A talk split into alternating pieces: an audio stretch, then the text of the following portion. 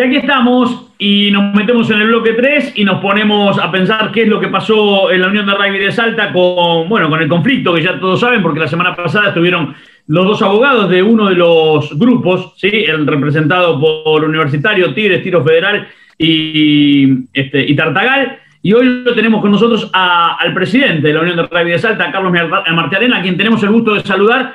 Y bueno, y agradecerle que esté aquí para justamente eh, aclarar un poquitito desde el otro lado la postura de lo que charlábamos con los abogados y ver si desde Rugby Champán podemos hacer fuerza para que eh, esto llegue a, buen puerto y no termine en la justicia. ¿Cómo te va, Carlos? Buenas tardes gusto de tenerte. Hola, Jorge, ¿cómo estás? Gracias por la invitación a tu programa. Y ahí, te quería hacer una corrección, que dijiste recién, nombraste cuatro clubes que pusieron la cautelar y no son cuatro clubes, son tres clubes. Son Tigre, el presidente Luis Salina, Universitario, el presidente Luis Adolfo Mimesi, y Tiro Federal, que el presidente de la subcomisión es Leonardo Manjarres. Tartagal, si bien es parte del otro bloque, eh, no nos hizo, no figura en la cautelar, solo figuran tres clubes. Correcto, y los consejeros que sí renuncian son de esos tres clubes. Los consejeros son de esos tres clubes, que son dos, de, dos consejeros de cada club, o sea, de Tiro Federal, de Tigres y de Universitario. Eh, y quedaron los consejeros de los otros clubes, de los otros cuatro clubes que conformamos llámale así, los ocho clubes con derecho a voto. Acá en Salta el voto es el voto calificado de acuerdo a la cantidad de divisiones que tenés, si sos socio fundador, y eso es lo que te, califica para tener X cantidad de votos, o sea, de acuerdo a la cantidad de divisiones que vos presentás en el año. Eh, este, eso también te quiero aclarar, los votos que se están tomando son del año 2019. En el año 2019 eh, se hizo la asamblea también que se renovaron dos consejeros. O sea que ya también se tomaron eh, los dichosos votos que están en, juego. También eh, fue aprobado con esa asamblea. En ese momento nadie dijo nada y, y, tampoco se puede hablar que uno estuvo a ver malintencionadamente pensando que en el 2020 iba a haber una pandemia y entonces íbamos a contar los votos del 2019. Así que este, me parece que ahí eh, también radica un poco la cuestión, ¿no es cierto? Es un hecho, eh, la pandemia es un hecho fortuito, con lo cual también quiero aclarar unas palabras que dijo el abogado en cuanto se refirió a pandemia, dicho malo, por cuanto yo dije que se, se atrasó el tema de, la preparación del balance, que es el mismo estudio que lo está haciendo desde hace ocho años, porque yo seguí con, con el mismo estudio que dejó el, el expresidente Adolfo Mimesi, que me parecía lo correcto, me pareció un estudio serio, y ellos también tuvieron reducción de personal, al igual que en los lugares donde tiene que ser sellado el balance, y el abogado se refería a pandemia o coronavirus, bicho malo, este bicho malo, eh, yo no lo llamaré así porque son más de 2 millones de personas que están infectadas en Argentina, casi 50.000 muertos, en Salta mil muertos, y por respeto a las familias de, la gente que lo sufrió, o de la gente que perdió, eh, creo que por respeto no podemos hablar de esas cosas. El saludo para Carlos y, la consulta es, eh, a veces cuesta creer, ustedes con, derecho a voto son ocho clubes, no llegar a, ponerse de acuerdo, como comentaste, y por qué se llega a esta instancia, ¿no? Una instancia donde se ponen, hay tres clubes que ponen abogados, se llega a una instancia cautelar, ¿no se podría haber arreglado de otra manera, conversando, por ejemplo? O, si todavía está abierta esa, esa, esa, eh, esa, posibilidad de diálogo y, de llegar a buen puerto. Mira, eh, el canal de diálogo está siempre abierto, el canal de diálogo no se cierra nunca. Yo creo que como hombre de rugby, eh, yo no soy letrado, eh, no entiendo de leyes, mi profesión va por otro lado y, yo soy un convencido que la gente de rugby se tiene que sentar en una mesa a discutir, podemos discernir las cosas, pero tenemos que hablar y sentarnos hasta que nos salga un resultado. Eh, me pareció raro que no hayan salido los presidentes hablando en el programa y si el abogado. Si estamos hablando de rugby, tiene que ser gente de rugby. A ver, yo soy exjugador, soy dirigente, exentrenador, árbitro, entré en rugby infantil, fui coordinador de rugby infantil, hice mi club, hice absolutamente todo, fui vicepresidente de mi club, fui presidente de, la subcomisión de rugby, eh, o sea, y muchos años jugando, hasta los 35 años, creo que eh, no eso me da derecho a nada, pero creo que esto se tiene que hablar con gente de rugby, que nos sentemos en una mesa y no con, con abogados de por medio. Yo creo que se puede llegar a, charlar, se puede hablar, esto nace allá en diciembre, el 18 de diciembre eran las elecciones, eh, ellos eh, envían una nota con carácter o formato judicial, aseverando que había severas irregularidades en el balance, en la unión, lo cual ese balance fue presentado al órgano fiscalizador el día 9 de diciembre, nueve días antes de, que sea la asamblea. Estuvo reunido un miembro del órgano fiscalizador con el protesorero de la Unión, eh, no veían ningún problema. Luego, más adelante, bueno, ahí decidimos suspender la asamblea y más adelante eso fue aprobado el, el balance. Acá el tema radica en el tema de los votos eh, cómo cuentan ellos los votos y cómo contamos nosotros. Nosotros contamos como se cuenta desde hace 10 años en la Unión. Es más, mi secretario, el que está de secretario en la Unión, es el mismo secretario que está de hace 10 años y él cuenta los votos de hace 10 años.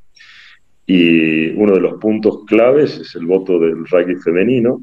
El rugby femenino, les cuento que en Salta se cuenta desde el año 2012, de la Asamblea del 2012, están en las actas, y se cuenta exactamente igual. Eh, hay clubes, hay dos clubes que están eh, en el bloque, llamado nuestro, mal llamado bloque, que en realidad no debería haber bloques, pero en los clubes que, que conforman este bloque, eh, Senta y Católica tienen raíz femenino, y ellos no están convalidando el voto del femenino. El femenino, porque ellos dicen que no jugaron torneos sino encuentros, yo les voy a aclarar que el femenino juega bajo el formato de encuentro, pues juegan, el femenino se juega de seven, o sea, de siete jugadoras, y por eso se toman encuentros. Se hicieron tres encuentros y que fueron clasificatorios para el regional femenino, que está organizado por la UAR. O sea, si no se jugaron, no hubiera habido equipos clasificados a ese torneo. Bueno, eh, más o menos por ahí parte la discusión eh, y ronda por ahí un poco con lo que estás, eh, lo que estás diciendo, me quedo con que uno de los doctores, creo que era Iván, pertenecía o era dirigente de uno de los clubes de, Tigres, me parece que, mm, nos había dicho la semana pasada, pero más allá de eso, sigo pensando en lo mismo, en lo que hablábamos la semana pasada con ellos y, lo que ahora te transmitimos a, vos, Carlos. ¿Cómo puede ser que en el rugby normalmente todos decimos la misma frase, eh, los trapitos sucios se lavan en casa y en este momento se tenga que recurrir a, la justicia para tratar de lograr este, consensuar algo que me parece que entre ocho clubes deberían eh, buscarle la vuelta. Quizás lo vemos así desde acá, ¿no? Y vos me decís, mira, le buscamos la vuelta, pero no se la encontramos. Pero de vuelta, eh, te lo preguntaba Hernando y hago hincapié en eso. ¿Hay forma de poder sentarse a hablar? ¿Hay alguna reunión pendiente? Eh, ¿Intentarán este, el diálogo para no llegar a la justicia? Mira, el miércoles que viene el Consejo llamó a una reunión, invitándolo los presidentes de los clubes para que venga, para que participe, para que nos sentemos en una mesa, dialoguemos con respeto, cada uno pondrá su punto de vista y tratar de llegar a algún arreglo, por lo menos ir conversando para tratar de llegar. Como te digo, los canales de diálogo siempre están abiertos, nunca estuvieron cerrados. Eh, el doctor Sánchez eh, yo fui al Club Tigre muchísimas veces, participé con sus dirigentes, nunca lo vi, nunca lo vi, sé que en un comentario sé que dijo que es entrenador de rugby infantil, no lo conozco, la verdad que no lo conozco en el ambiente de rugby, pero si es así dirigente, bienvenido sea. Eh, creo que lo que nos falta a los clubes de rugby son dirigentes y que cada vez se sume más gente, porque cada vez hay más chicos practicándolo, cada vez más chicos que juegan, y si estamos acá lo hacemos de forma amateur y lo hacemos por total amor a la, camiseta, llamarle a la camiseta de Salta, a la camiseta de cada club, cuando sos presidente te tenés que sacar esa camiseta, pero te puedo asegurar que por amor al rugby, creo que todos lo hacemos, por ahí tenemos un punto de vista distinto, pero eso no quita que nos podamos sentar, discutir y tratar de arreglar estos problemas. Carlos, como, como vos dijiste, como dijo Carlos también, los nombres pasan, eh, los hombres también, lo que quedan son las instituciones. Y aquí lo que uno lamenta, que se salpica en la institución del rugby de Salta, la Unión de Rugby de Salta, que tan, tanto se posicionó últimamente en el país, incluso teniendo la sede del, Rugby Championship. ¿Cómo vivís esta situación teniendo en cuenta que estás en poco tiempo por dejar el cargo también? Mira, la verdad que lo vivo con mucho dolor, porque creo que el rugby, los chicos que juegan, no se merecen esto desde ningún punto de vista, y si no llegamos a un acuerdo por un error de los dirigentes, de todos, sumo a ello, creo que errores tenemos todos, pero los podemos subsanar. Creo que tenemos que estar a la altura de, ver la forma de llegar a un acuerdo.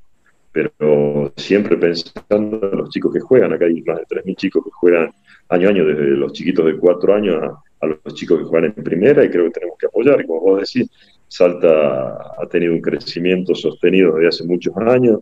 Cuando estaba el argentino, siempre estuvimos entre las seis selecciones mejores de la Argentina, a pesar de ser la unión más chica y con menos equipos, con menos jugadores. Pero nos mantuvimos en la categoría, igual con los juveniles, igual con el Seven, y siempre creo que fuimos protagonistas y siempre tratando de crecer, de crecer en los regionales con Tucumán y Santiago, con Jujuy, eh, tratar de trascender y creo que la forma también merece que los dirigentes nos pongamos a la altura, como te digo, de la situación. Bien, escuchándote, eh, me queda esa ventana abierta de que quizás el próximo miércoles se pueda lograr una solución. Sabemos que también ya están volviendo a la actividad y que hay actividad en, Salta, si querés refrescarla, pero es muy interesante de que eh, eh, el, bicho, como decimos nosotros, el COVID, este, afloje y podamos volver al rugby que tanto hace falta para todas las uniones, ¿no? Sí, mira, gracias a Dios, nosotros desde diciembre que estamos abiertos por el COE que nos permite jugar, hicimos tres fechas de rugby touch eh, allá en diciembre y ahora este fin de semana, este, mañana, se juega el primer amistoso ya del rugby tradicional y el próximo fin de semana 20 se juega el Bambis Oliveres en el Club Gimnasia y Tiro que se va a jugar desde M15 hasta primera. El fin de semana siguiente, del 27, se juega el Perico Carabajal el Universitario, y luego para el primer fin de semana de marzo ya anunciamos el torneo de iniciación con todos los clubes, eh, tanto de capital como del interior, cada uno, o sea, van a jugar en, sus regiones. Salta es una provincia grande, una provincia grande en tamaño, en dimensiones, donde tenés distancia de 400 kilómetros, entonces mm. hemos dividido un poco lo que es capital, que está en el centro, con el norte, que es Tartagal, Orán y Pichanal, y se van a jugar diferentes eh, encuentros van a ser, y luego va a ser el torneo de iniciación, que también estamos eh, hablando con el presidente de la Unión de Jujuy para ver, integrar, a ver si podemos integrar unos juveniles a los torneos, para dar una mano que siempre Jujuy juega en el torneo de Salta, y bueno, y ojalá que todo se normalice y podamos volver a, a todas las competencias. Las competencias las vamos planificando paso a paso porque no sabemos cómo va a seguir el tema de la pandemia, llamada de mayo, junio, julio, con, la llegada del invierno. Esperemos entonces que primero se pueda volver a jugar, que es muy, muy importante para todos. Me imagino que para todos los clubes, sobre todo, que, no la están pasando tan bien en, general. Y después, eh, ojalá que el próximo miércoles eh, se puedan sentar todos los dirigentes y le puedan, le puedan encontrar la vuelta al tema. Desde aquí, desde Rugby Champán, eh, deseamos lo mejor y agradeciéndote de vuelta este, por estar en este programa, Carlos. No, yo soy el agradecido por, por participar en el programa y les agradezco a ustedes eh, el haberme otorgado unos minutos para poder hablar y desde ya siempre a disposición de ustedes para lo que necesiten y lo que les pueda informar. Ojalá Dios quiera, como decís, que el, el miércoles podamos empezar a charlar nuevamente y nos sentamos a una mesa de diálogo sin cautelares, sin eh, abogados ni nada a la vuelta alrededor. Cerramos este tercer bloque agradeciéndole de vuelta al presidente de la Unión de Rugby de Salta. Quédense allí, después de la pausa se viene Miguel García Lombardi, lamentablemente hablando otra vez de, de otro problema, de un suicidio, en este caso de un jugador de Ciervos Pampa. El enfoque siempre cada 15 días con Miguel García Lombardi, psicólogo social, aquí en Rugby Champán. Gracias, eh, Carlos, de vuelta, nos vamos a la pausa.